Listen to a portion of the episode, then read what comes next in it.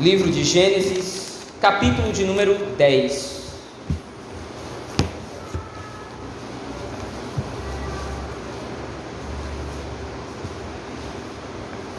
Primeiro livro da lei de Moisés, livro do princípio, livro de Gênesis.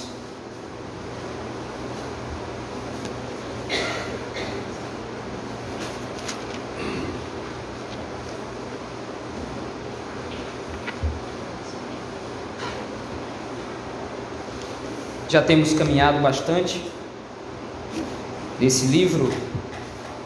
Hoje adentramos o capítulo de número décimo, ou capítulo 10. Assim diz o texto da palavra do Senhor. São estas as gerações dos filhos de Noé, Sem, Cã e Jafé, e nasceram-lhes filhos depois do dilúvio. Os filhos de Jafé são Gomer, Magog, Madai, Javã, Tubal, Meseque e Tiras. Os filhos de Gomer são Askenais, Rifate e Togarma. Os de Javã são Elisá, Tarsis, Quitim e Dodanim.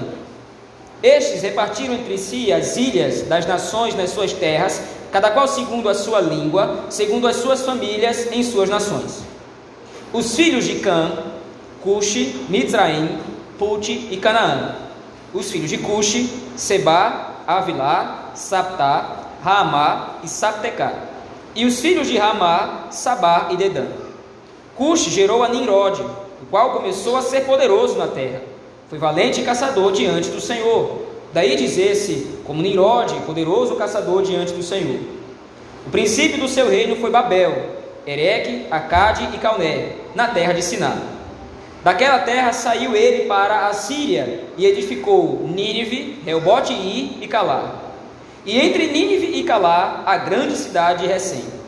Misraim gerou a Ludim, a Ananimim, e a Leabim, e a Naphtuim, a Patrusim, a Casluim, donde saíram os filisteus, e a Caftorim. Canaã gerou a Sidom, seu primogênito, e a Et, e aos Jebuseus, aos Amorreus, aos Girgazeus, aos Eveus, aos Arqueus e aos Sineus, aos Arvadeus, aos Zemareus e aos Amateus. E depois se espalharam as famílias dos cananeus. E o limite dos cananeus foi desde Sidom, indo para Gerá, até Gaza, indo para Sodoma, Gomorra, Admar e Zeboim, até Laza. São estes os filhos de Cã, segundo as suas famílias, segundo as suas línguas, em suas terras, em suas nações. A Sem, que foi pai de todos os filhos de Eber e irmão mais velho de Jafé, também nasceram filhos. Os filhos de Sem são Elão, Assu, Arfaxade, Lude e Arã. Os filhos de Arã, Us, Ul, Jeter e Mas. Arfaxade gerou a Salá, Salá gerou a Eber. A Eber nasceram dois filhos. Um teve por nome Peleg, por, por, portanto, porquanto em seus dias se repartiu a terra e o nome de seu irmão foi Joctã. Joctã gerou a Almodá, a Selefe, a Azamavé, a Gerá, a Adorão, a Uzal, a Dicla, a Obal, a Abimael, a Sabá, a Ofi, a Avilá e a Jobabe. Todos estes foram filhos de Joctã, e habitaram desde Messa, indo para Cefá, montanha do Oriente. São estes os filhos de Sem, segundo as suas famílias, segundo as suas línguas, em suas terras, em suas nações. São estas as famílias dos filhos de Noé, segundo as suas gerações, nas suas nações. E destes foram disseminadas as nações da terra depois do dilúvio. Amém. Vamos orar ao Senhor nosso Deus, pedindo que Ele seja favorável a nós nessa noite, a fim de que aprendamos, meditemos na palavra do Senhor nosso Deus. Oremos, irmãos. Pai Santo e benigno, Oramos ao Senhor, clamando e pedindo que o Senhor tenha misericórdia de nós nessa noite nos dê compreensão no texto sagrado.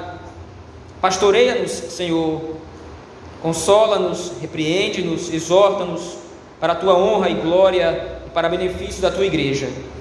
É assim que nós oramos, no nome santo e bendito de Jesus Cristo. Amém.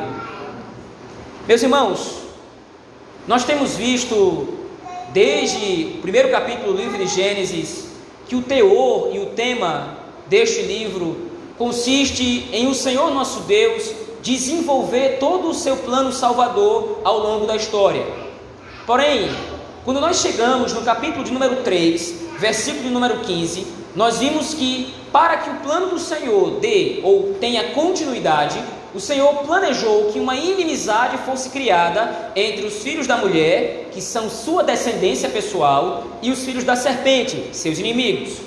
Nós vimos então que a cada movimento no livro de Gênesis, esse tema ele é trazido de volta à discussão, ele é trazido de novo ao centro da discussão. Por exemplo, no capítulo número 4, nós vimos o assassinato de Abel. Mas nós vimos que por trás do assassinato de Abel está figurado ali a perseguição da semente da serpente contra a semente da mulher. E então, a partir do versículo 17, nós vimos toda a descendência dos filhos de Caim, que são filhos da serpente. Porém, no capítulo 5, nós vimos agora o desenrolar da genealogia que descende do próprio Deus através de Adão, por sua vez. Então, Todas as vezes que o texto sagrado vai demonstrando mais um episódio do plano salvador do Senhor e de como o Senhor deseja executar a sua obra, nós somos remetidos a esse tema do conflito entre as duas linhagens. E esse conflito entre as duas linhagens foi usado por Moisés para exortar o povo de Israel de qual deveria ser o seu procedimento na terra de Canaã, para onde o povo de Israel está rumando, para onde o povo de Israel está marchando. Quando nós olhamos agora para o capítulo 10 do livro de Gênesis, o que nós constatamos aqui é o desenvolvimento de, da árvore genealógica dos três filhos de Noé. Porém, no capítulo anterior, nós vimos que a intenção de Deus estava exatamente em demonstrar o contraste e a distinção entre a semente da mulher e da serpente entre os filhos de Noé. Cã, por causa do seu pecado, demonstra claramente que é um réprobo aos olhos do Senhor. Jafé e Sem, por outro lado, são fundidos no mesmo horizonte, representando um único povo, os eleitos do Senhor.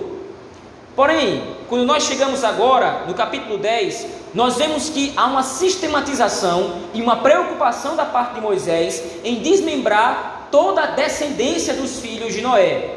E qual é o ponto em questão? Moisés está demonstrando para o povo de Israel, através desse texto, como é que os povos para onde Israel está indo se desenvolveram até chegar a ser aqueles povos que habitam a terra de Canaã. Há uma exortação por trás disso. Moisés está declarando para o povo de Israel: olha, a procedência dos povos com quem teremos de lidar na terra é esta. Alguns daqueles povos são descendentes diretos de Cã, Alguns daqueles povos são descendentes diretos de Cã e, portanto, são reprovados aos olhos de Deus. Por outro lado, Moisés também se preocupa em determinar a árvore genealógica dos descendentes de Jafé. E em último lugar, como você pode ver aí no capítulo 10, ele vai falar sobre os descendentes de Sem, a partir do versículo 21. Porém, o que Moisés deseja demonstrar através desse texto não é simplesmente a lista de nações ou de povos que originaram todos os povos da terra, mas Moisés tem um tema em mente. E o tema que Moisés tem em mente ao escrever esse texto é a extensão do plano salvífico do Senhor a todos os povos da terra. E é isso que nós vamos ver hoje à noite como Deus estende a sua salvação não somente ao povo de Israel, de maneira restritiva, mas como o Senhor deseja que todos os povos da terra conheçam o seu nome. Em primeiro lugar, então, nós vamos ver a extensão do plano salvador, que é o alcance global, isto é, todas as nações estão inclusas no plano salvífico do Senhor. Quando nós olhamos para alguns versículos nesse texto, nós vamos entendendo que o capítulo de número 10, ele é um adiantamento do capítulo de número 11. Por exemplo, quando nós vemos os versículos de número 5, os versículos de número 20 e os versículos de número 30 do capítulo de número 10, nós vamos perceber que o autor fala de línguas e nações. Naturalmente, como nós sabemos, as línguas só foram repartidas a partir do capítulo de número 11. Então, o que Moisés está fazendo aqui é um adiantamento. Ele está demonstrando que cada um dos descendentes de Canaã, cada um dos descendentes de Noé, sem Cã e Jafé, foram divididos com base em suas línguas, segundo as suas próprias nações. Porém, quando olhamos para isso, a primeira ideia que nós temos é de que de repente o povo de Israel poderia pensar que a salvação é um bem exclusivo dos israelitas, que a salvação está presa, está confinada aos filhos de Israel, ou seja, aos descendentes de Sem. Porém, nós precisamos nos lembrar que a descendência de Deus não é uma descendência hereditária. Não é porque os povos descendem imediatamente de Cã que estes povos são automaticamente ou naturalmente reprovados aos olhos do Senhor. Apesar de Canaã ter sido amaldiçoado por Noé, e apesar do seu filho Cã ter demonstrado que não era filho da mulher, mas era filho da serpente, os povos, os povos de onde ele descende, os povos que vão ser originados a partir dele, não são necessariamente reprovados. O Senhor Deus tem chamado eleitos do Senhor de todas as nações do mundo. O povo de Israel deveria ter ciência de que o seu dever primário é ser luz para as nações. O seu dever primário é de provocar que os outros povos conheçam ao Senhor através do seu procedimento. Então, quando Moisés estrutura, em primeiro lugar, os descendentes, ele está fazendo uma genealogia dos povos da terra, mas está demonstrando: olha, esses povos, ou destes povos, o Senhor Deus pode suscitar eleitos para si. Destas nações, o Senhor tem elegido, o Senhor tem chamado a salvação indivíduos, pessoas para si. Não é porque estes povos vêm de Canaã que eles necessariamente, todos os seus habitantes, todos os seus moradores, são necessariamente condenáveis aos olhos do Senhor. A misericórdia de Deus, a soberania do Senhor está sobre as nações. Infelizmente, com o passar do tempo, conforme nós vamos lendo a Escritura, o coração do povo de Israel desviou-se desse princípio da palavra do Senhor, principalmente através dos escribas e fariseus. Estes homens perverteram o ensino do Senhor, transformando a salvação de um bem gratuito da parte do Senhor em algo restrito e exclusivo da nação de Israel. A mentalidade dos escribas e fariseus era: se alguém quer ser salvo, se alguém quer ser alcançado pela graça do Senhor, deverá tornar-se judeu. Só que em momento nenhum da Escritura está prescrito que a salvação está presa ao povo de Israel ou aos descendentes de Sem, e dentre eles os descendentes de Eber, como nós vemos aí no versículo 25. A salvação é estendida a todos. A salvação é estendida a todos os povos.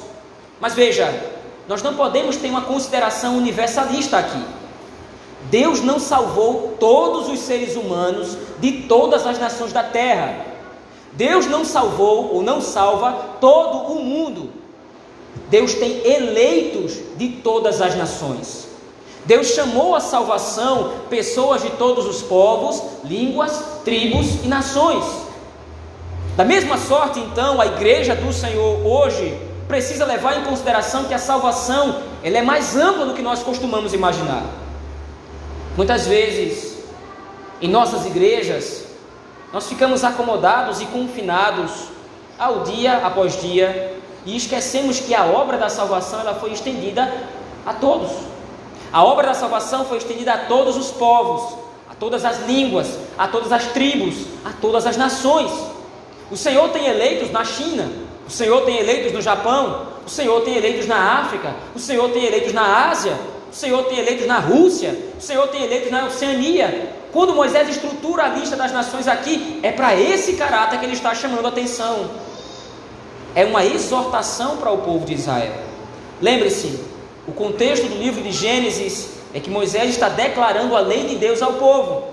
E a lei de Deus consiste em uma observação de que eles são nação santa, povo eleito pelo Senhor para ser sacerdotes diante do Senhor frente às outras nações. O papel de Israel era de que, através do seu procedimento, através do cumprimento da lei do Senhor, outros povos vissem, contemplassem a sabedoria do Senhor e pudessem então ser alcançados pela salvação. Quando nós reduzimos a mão do Senhor, achando que a salvação se dirige somente a um grupo específico, nós estamos violando o plano salvífico de Deus. Quando nós restringimos o alcance da salvação, Quando nós achamos que somente nós somos merecedores da salvação, se é que alguém diria louco o suficiente para merecer a salvação, nós estamos reduzindo o alcance da intenção do Senhor no seu plano salvífico. E isso nada mais é do que mais uma variação da corrupção do coração dos homens através do egoísmo. É difícil imaginar como alguém poderia ser egoísta pela própria salvação. Mas veja, Moisés está demonstrando aqui que não existe barreira étnica para a salvação. Moisés está demonstrando aqui que não existe barreira cultural para a salvação. E se não existe barreira étnica e nem existe barreira cultural, também não existe barreira social ou econômica. A pluralidade da eleição soberana de Deus, da predestinação do Senhor, alcança indivíduos de todos os povos, línguas, tribos e nações e de todas as classes ou níveis sociais. O rei pode ser o eleito do Senhor, mas também o escravo. O administrador pode ser eleito do Senhor, mas também o servo que estava na sua casa no Novo Testamento. Todos os povos, línguas, tribos e nações estão debaixo da autoridade, da soberania do Senhor. Portanto, é chamado a salvação quem Ele quer chamar. O ponto que nos atinge dentro dessa perspectiva é de que muitas vezes nós tornamos a, salvação uma obra seletiva do Senhor. Como se Deus, na eternidade, tivesse olhado dos altos céus e tivesse escolhido um povo com base em algum tipo de critério que ele viu no povo para salvá-lo. O Senhor não é elitista. O Senhor não escolheu os melhores para ser salvos. O Senhor, o Senhor não escolheu os mais bem afeiçoados, o Senhor não escolheu aqueles que melhor têm condição financeira, o Senhor não escolheu aqueles que são mais morais. O Senhor escolheu aqueles que quis.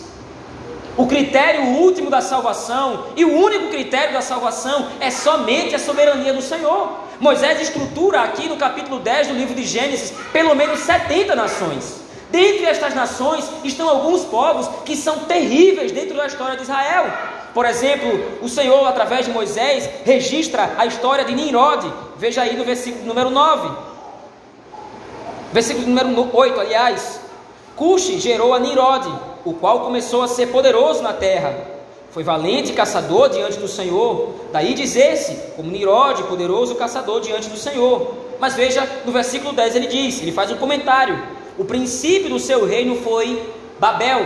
Como nós veremos no capítulo 11, Babel é uma cidade iníqua. Porém, depois que Babel é destruída ou dispersa, Nimrod funda uma outra cidade, a Babilônia. E nós conhecemos bem os povos babilônios, à luz da Escritura. São povos ímpios, povos perversos, povos que não amam a Deus, muito contrário, são idólatras.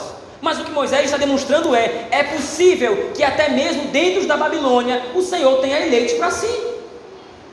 Outros povos são listados nesse texto. Por exemplo, no versículo 12, o povo de Nínive é citado por Moisés. Nós sabemos da história do povo de Nínive através do livro de Jonas. Povos que também eram rebeldes ao Senhor, povos que também eram idólatras, povos pagãos.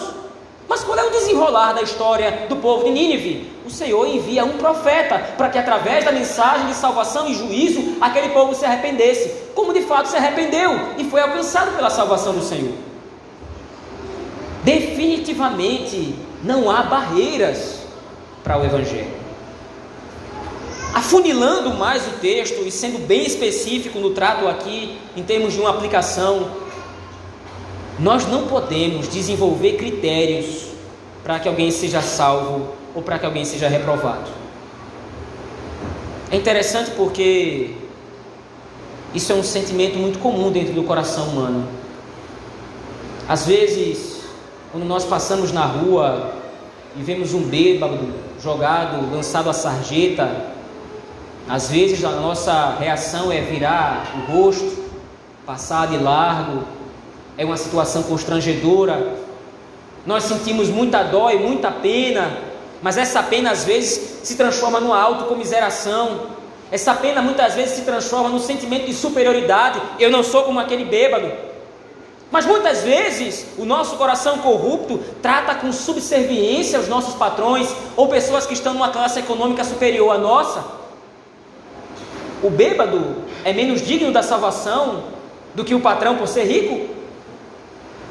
O bêbado é indigno da salvação. As portas do reino do céu, do reino dos céus, estão fechadas para o bêbado, para o alcoólatra, para o mendigo. Estão abertas e escancaradas para quem é rico, ou para quem de repente tem uma boa condição social, ou para quem de repente é amigável ou sociável, ou alguém considerado normal aos nossos olhos. A porta da graça estava fechada para todos. A porta da graça, a porta do reino dos céus estava trancada para absolutamente todos. Ninguém era capaz de adentrar o reino dos céus. Cristo baixa dos céus a nossa condição. A segunda pessoa da Trindade encarna, vem em nosso resgate, vem em nosso socorro. Talvez não estivéssemos na sarjeta como estava o bêbado, mas espiritualmente falando, estávamos numa condição muito pior. Estávamos arruinados através dos nossos pecados, estávamos distantes de qualquer tipo de consideração de alguém que poderia nos chamar reto ou morais. Estávamos perdidos, éramos imundos, as nossas obras não serviam para absolutamente nada, mas o Senhor nosso Deus nos resgata. Israel deveria ter isso em mente. Israel foi conclamada pelo Senhor a marchar pela terra de Canaã, e a ordem é direta: o Senhor diz a Josué: Você vai entrar na terra e você vai aniquilar quem você encontrar por lá. Não vai escapar ninguém. Você precisa destruir todos os povos. Mas Israel não deveria se sentir superior por causa disso. Ao longo da história da marcha de Israel na terra de Canaã, nós vamos vendo que o Senhor chama eleitos do Senhor dessa terra. Raabe escuta o testemunho do Deus de Israel e teme. Eu ouvi a fama do Deus de vocês. Eu sei que grandes coisas ele fez na terra do Egito e como guiou vocês com mão poderosa pelo deserto. Por favor, tenha misericórdia de mim. O temor de Raabe esconde na verdade a eleição do Senhor. Ela temia ao Deus de Israel porque cria no Deus de Israel, mas não vinha da nação de Israel. Ruth é alguém que era dos midianitas, dos moabitas. Um povo que futuramente também vai se revelar inimigo do povo de Israel. Moabe vai se juntar à Babilônia para fechar o cerco contra a cidade de Judá. Mas no momento da história em que Ruth estava, Ruth ouve falar que o Deus de Israel se lembrou do seu povo. E por causa disso crê em Deus. E é anexada a família do próprio Senhor Jesus Cristo como prova de que adentrou a família da aliança. Todas essas considerações, meus irmãos, devem estar na nossa mente Todas essas considerações devem fazer com que nós olhemos para, para, a palavra do Senhor, a fim de enxergarmos o quanto nós estávamos distantes. Nós não somos filhos de Éber, nós não somos descendentes de Sem, nós somos descendentes de Jafé. Nós éramos povos estrangeiros, nós éramos gentios e somos gentios, mas somos alcançados pela graça do Senhor, sem nenhum tipo de critério prévio que foi que nós fizemos para ser salvos? Qual foi o preço que nós pagamos? Qual foi a barganha que nós fizemos com Deus para recebermos o dom da salvação? Nenhuma. Até porque não havia, não havia preço a ser pago, ou preço que nós pudéssemos pagar. As nossas obras eram sujas e iníquas, o nosso coração era corrompido, nós estávamos mortos nos nossos delitos e pecados. Como poderíamos compreender, ou como poderíamos comprar a nossa passagem para o reino dos céus? Resposta: de maneira nenhuma. Mas assim como Moisés demonstra que a soberania do Senhor faz com que a salvação alcance todos os povos, todas as línguas, todas as tribos e todas as nações, assim também nós devemos olhar para nós como frutos dessa promessa. E nós devemos entender que o critério da salvação, como disse, é a soberania do Senhor. Dessa forma, como diz Paulo, não há judeu nem grego, escravo nem livre, homem ou mulher, que não possa ser alcançado pelo ministério da graça de Deus em Cristo Jesus para a salvação. Mas ainda, em segundo lugar, irmãos, olhando para o texto, nós vamos perceber que existe uma intenção do Senhor para que os povos sejam alcançados, para que todos esses povos sejam alcançados pelo Evangelho. O propósito de Deus sempre foi que as nações do mundo tomassem conhecimento da sua glória e confiassem nele. Quando nós vemos o capítulo 1 do livro de Gênesis, nós vamos ver que Moisés estruturou aquele capítulo para demonstrar a majestade e a soberania do Senhor sobre tudo e sobre todos. Deus é o grande Criador. A exortação do capítulo 1 que Moisés tece para o povo de Israel é: Deus é o Criador e por causa disso somente Ele deve ser adorado, somente Ele deve ser reverenciado, ou seja, a Deus somente toda a glória. A intenção de Moisés no capítulo 1 vai perpassando todo o livro de Gênesis, no capítulo 2, 3, 4, e vai se encaminhando ao longo de toda a Escritura, revelando que a intenção maior do plano salvífico é estender a glória de Deus sobre toda a terra. Por isso o Senhor Deus chamou eleitos ou convocou eleitos de todos os povos, línguas, tribos e nações, para que toda a terra seja alvo da sua glória. Quando nós olhamos para textos como por exemplo, 1 Pedro, capítulo 2, versículo 9 a 10, nós vemos: Vós, porém, e agora Pedro está se dirigindo para a igreja, Vós, porém, sois raça eleita, sacerdócio real, nação santa, povo de propriedade exclusiva de Deus. E para quê? A fim de proclamardes as virtudes daquele que vos chamou das trevas para a sua maravilhosa luz. Por que foi que Deus chamou a igreja do Senhor à salvação? Qual é o fim? Será que a intenção última de Deus é simplesmente reparar o defeito que o pecado causou na criação? Será que a intenção última de Deus é simplesmente colocar em ordem aquilo que de repente ficou bagunçado? Em Gênesis 1, a criação é criada em perfeito estado. Em Gênesis 2, o homem é criado e colocado como subgerente do Senhor. Mas em Gênesis 3, o pecado invade a criação e bagunça tudo. Então, será que o esforço último de Deus, ou a intenção primordial do Senhor, é simplesmente limpar a bagunça? Eu criei tudo, deixei tudo em ordem e agora preciso colocar a casa de novo em ordem porque alguém veio e bagunçou. É claro que não. Tem de haver uma intenção muito maior. Tem de haver um objetivo muito maior, tem de haver um sentido muito maior em todo o plano, em toda a obra redentiva, em toda a obra salvadora que o Senhor Deus está executando através do seu Filho Jesus Cristo. E qual é essa intenção? Qual é esse propósito? A glória do seu próprio nome.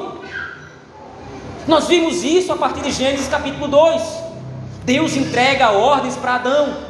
Deus demonstra para Adão: olha, você é o meu subgerente, você é aquele que vai carregar a minha imagem, a minha glória, e você vai fazer isso através dos ofícios de guarda e cuidado do jardim. Mas uma ordem anterior a essa foi dada a Adão: cresçam e se multipliquem, povoem a terra. Qual era a intenção de Deus? Que através de Adão toda a terra conhecesse a glória do Senhor. Adão cai, se rebela contra Deus. Então o Senhor chama alguém mais. O Senhor continua a sua linhagem, chamando homens, chamando mulheres para o seu, para o seu lado. O Senhor Deus convoca os eleitos que ele elegeu desde a fundação do mundo. Olha a intenção do Senhor: que Israel leve a bandeira da glória de Deus a todas as nações. O movimento nunca é de concentrar-se no mesmo lugar. Como nós veremos no capítulo 11, além de se rebelar contra o Senhor, os povos de Babel fizeram isso. Tentando se concentrar no, último, no único lugar, eles estão impedindo ou tentando impedir o avanço do plano do Senhor de glorificar o seu nome sobre toda a terra, e por isso são dispersos, por isso são julgados. A glória do Senhor é o que está em jogo em Gênesis 10. A glória do Senhor é que está em jogo à luz de toda a Bíblia. Por isso Moisés explica: olha, Deus está estruturando através de Noé que haja eleitos do Senhor em todos os povos, para que através desses povos, para que através dessas nações, o seu nome seja glorificado. Interessante porque quando nós chegamos no livro de Apocalipse, capítulo número 21, nós encontramos uma situação interessante. Nós encontramos um texto interessante. João olha, João tem uma visão, e de repente ele vê um novo céu e nova terra. E é interessante porque ele diz: e o mar já não existe. A expressão de João é interessante porque ele não quer dizer que o mar de fato não existe, Mas o mar que João enxerga e que não existe mais é a divisão entre os povos. Não há mais divisão entre povos, não há mais nações, há uma única nação. Não há mais muitas tribos, há uma única tribo. Não há mais muitos povos, há um único povo debaixo de uma única bandeira, a bandeira de Cristo. A nova Jerusalém então desce do céu e João contempla isso. No final, João contempla a glória de Deus sobre toda a criação. Um mundo restaurado, um mundo novo, um mundo onde não existe africano ou europeu, um mundo onde não existe chinês ou japonês, um mundo onde não existe brasileiro ou norte-americano, um mundo onde existe somente eleitos do Senhor. Essa é a intenção do Senhor nosso Deus. A história começa em Gênesis 1 com a glória do Senhor sobre toda a terra. E em Apocalipse, capítulo 21 e 22, a história termina com a glória do Senhor sobre toda a terra. O plano maravilhoso de Deus é levado a cabo, o plano maravilhoso do Senhor é executado à risca, como não poderia ser diferente. Através de Moisés, o Senhor Deus está nos mostrando que Ele é soberano sobre todas as nações, assim como Ele era soberano sobre essas 70 nações que Ele está listando aqui. Mas ainda, meus irmãos, é preciso que nós atentemos para algumas outras aplicações que o texto nos conclama. Nós devemos entender, como disse antes, que não há barreiras para o alcance do plano redentor. O apóstolo Paulo, como disse antes, afirma em Gálatas capítulo 3, versículo 16: As promessas foram feitas a Abraão e ao seu descendente. Não diz e aos descendentes, como se falam de muitos, porém como de um só. E o teu descendente, esse descendente é Cristo. Cristo é o descendente prometido. Cristo é aquele que descende do Senhor através da história dos patriarcas, como nós veremos a partir de Gênesis capítulo 12. Cristo é aquele que unifica todos os povos da terra sob uma única bandeira, sob um único povo, o povo de Deus. Nós precisamos entender que, à luz da Escritura, a salvação não está ligada a qualquer tipo de mérito cultural ou étnico. Infelizmente, por causa das ideologias do nosso tempo presente, dentre elas o marxismo, a construção da história hoje é puramente uma divisão da raça humana em diversas sub-raças. Existe o índio, existe o negro, existe o branco, existe o pardo, existe o homem, existe a mulher. Quando nós olhamos para a Escritura Sagrada, essa ideia está completamente equivocada. Não existem raças humanas, existe a raça humana. Não existe povos, no sentido de que há uma distinção entre um para outro. Há um único povo, a raça dos homens. E é nessa raça dos homens, dentre a raça dos homens, que o Senhor elege alguns para a salvação e outros não, porque Ele é soberano. Mais uma vez, se não há divisão étnica, se não há divisão cultural, não há divisão socioeconômica. Não existe por que virar as costas ou virar o rosto para o bêbado e ser subserviente para o rico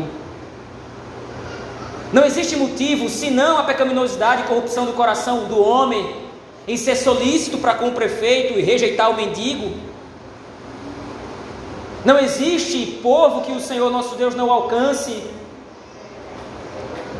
O índio pode ser eleito do Senhor nosso Deus, assim como o africano, assim como o grego, assim como o brasileiro, assim como o pernambucano ou o paraense ou curitibano, todos podem ser alvos da graça do Senhor.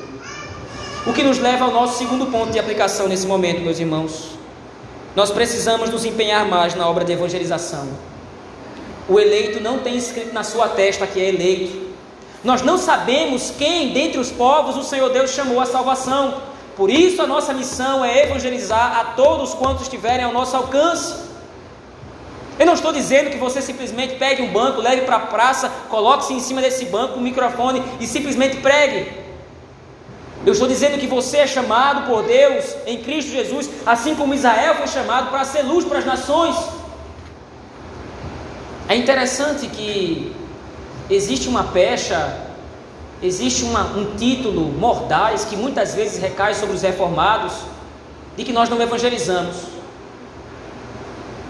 Em parte isso é verdade. Em parte nós reformados descansamos demais na soberania de Deus de maneira errada.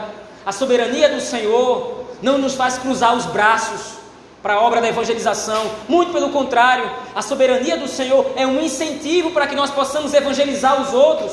É um incentivo para que nós possamos ir ao mundo e pregar que somente Cristo salva.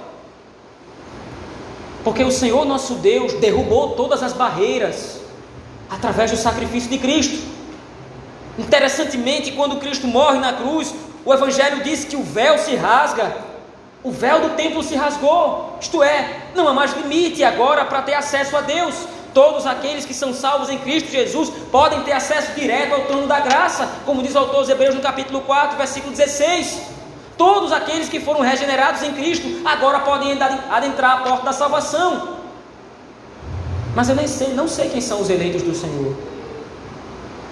Até que o Evangelho seja pregado, até que o Espírito toque os corações, até que a obra do Evangelho seja feita nos corações daqueles que foram chamados em Cristo Jesus, os regenerando, os despertando da morte para a vida, não há como saber quem são. E por isso então a igreja deve pregar. Por isso, então, nós devemos ter ciência de que nós somos responsáveis por expandir a glória do Senhor sobre toda a terra. Além disso, nós temos visto que a mensagem da salvação é uma mensagem emergencial. Do capítulo 6 ao capítulo 9, o que nós vimos é que juízo e salvação estão unidos no mesmo ato do Senhor. Enquanto Deus está salvando os seus eleitos, Ele está condenando o mundo. Enquanto o Senhor Deus providenciou em Cristo a arca da salvação para que nós pudéssemos adentrar e ser salvos do dilúvio, assim também nós devemos bradar plenos pulmões para o mundo que o mundo está sendo destruído, o mundo está ruindo, o mundo está acabando. E não por uma catástrofe meteorológica, como muitos gostam de dizer, mas pela mão do Senhor que vai destruir esse mundo caído como está fazendo pouco a pouco, entregando os ímpios à concupiscência de seu próprio coração. A mensagem do Evangelho deve ser pregada para os nossos parentes, para os nossos amigos, através do nosso procedimento, um procedimento santo que demonstre que somos salvos em Cristo, através da pregação do Evangelho. Precisamos entender que o que nós estamos passando, o que nós estamos enfrentando são as últimas horas. A cada batida do relógio, a cada tic-tac do relógio, é um segundo a menos que o mundo tem. A cada minuto passado, Cristo se aproxima cada vez mais. Por isso, Gênesis 10 nos conclama a que possamos ser arautos do Senhor, chamados por Deus para proclamar a sua glória sobre toda a terra, na obra da evangelização. Nós não podemos achar que missionário é somente aquele que simplesmente sai do seu lugar, da sua casa e vai para um outro lugar pregar o Evangelho para pessoas que ele desconhece. Missionário não é somente este, mas é todo aquele que atende à grande comissão do Senhor, conclamando todos os seus filhos a expandir a glória do seu reino sobre toda a terra. Concluindo aqui, meus irmãos, o texto de Gênesis 10 nos mostra que assim como o povo de Israel foi exortado a olhar para a soberana vontade de Deus em eleger pessoas de todos os povos do mundo, assim também nós devemos notar que a salvação pertence ao Senhor e ao Senhor somente, e somente a Ele compete chamar alguém para a salvação ou não. Mas isso não nos torna apáticos na obra da evangelização. Isso não deve nos estagnar, muito pelo contrário nós somos instrumentos do Senhor, para que através de nós brilhe a luz do Evangelho. Israel foi lembrado de que lidaria com povos rebeldes, e por isso não deveriam nutrir no seu coração algum tipo de ódio desses povos, mesmo que aqueles povos tivessem como originador Cã ou Canaã, que foi amaldiçoado por Noé, Israel não deveria se achar superior porque foi salvo pelo Senhor, mas Israel deveria ter compaixão e, através de uma vida santa, ser usado por Deus para a salvação daqueles outros povos. Lembre-se, ser cristão não é simplesmente estar sentado no banco de uma igreja. Ser cristão não é estar parado, não funcionando para a glória de Deus. Ser cristão é uma das atribuições mais ativas do mundo, porque através de nós, Deus está expandindo o seu próprio reino. Vamos orar ao Senhor, meus irmãos, nesse momento. Pai Santo e Justo, no nome de Cristo nós oramos. À luz do livro de Gênesis, capítulo 10, na lista destas nações, o Senhor nos mostra o teu plano soberano em chamar a salvação pessoas de todo povo, língua, tribo e nação. Os critérios que somente o Senhor sabe, somente o Senhor conhece, não incluem nossos méritos. O Senhor salva quem quer. Por isso nós te pedimos, Senhor, tira de nós todo sentimento elitista. Tira de nós todo o egoísmo. Tira de nós qualquer tipo de consideração que nos faça crer que nós somos salvos porque merecemos, ou porque merecemos, porque somos morais. Mostra-nos, Senhor Deus, que estávamos distantes, tantos quanto, tanto quanto qualquer outro povo. Mostra, ó Deus, que nós estávamos longe do Evangelho tanto quanto as listas de povos que está listada aqui em Gênesis 10, para que nós possamos glorificar o teu nome com gratidão e servir ao Senhor de maneira que possamos ser instrumentos de Deus, para que tua glória cubra toda a terra, assim como as águas cobrem o mar. Essa é a nossa oração, Senhor. Fazemos no nome poderoso e bendito de Jesus Cristo. Amém.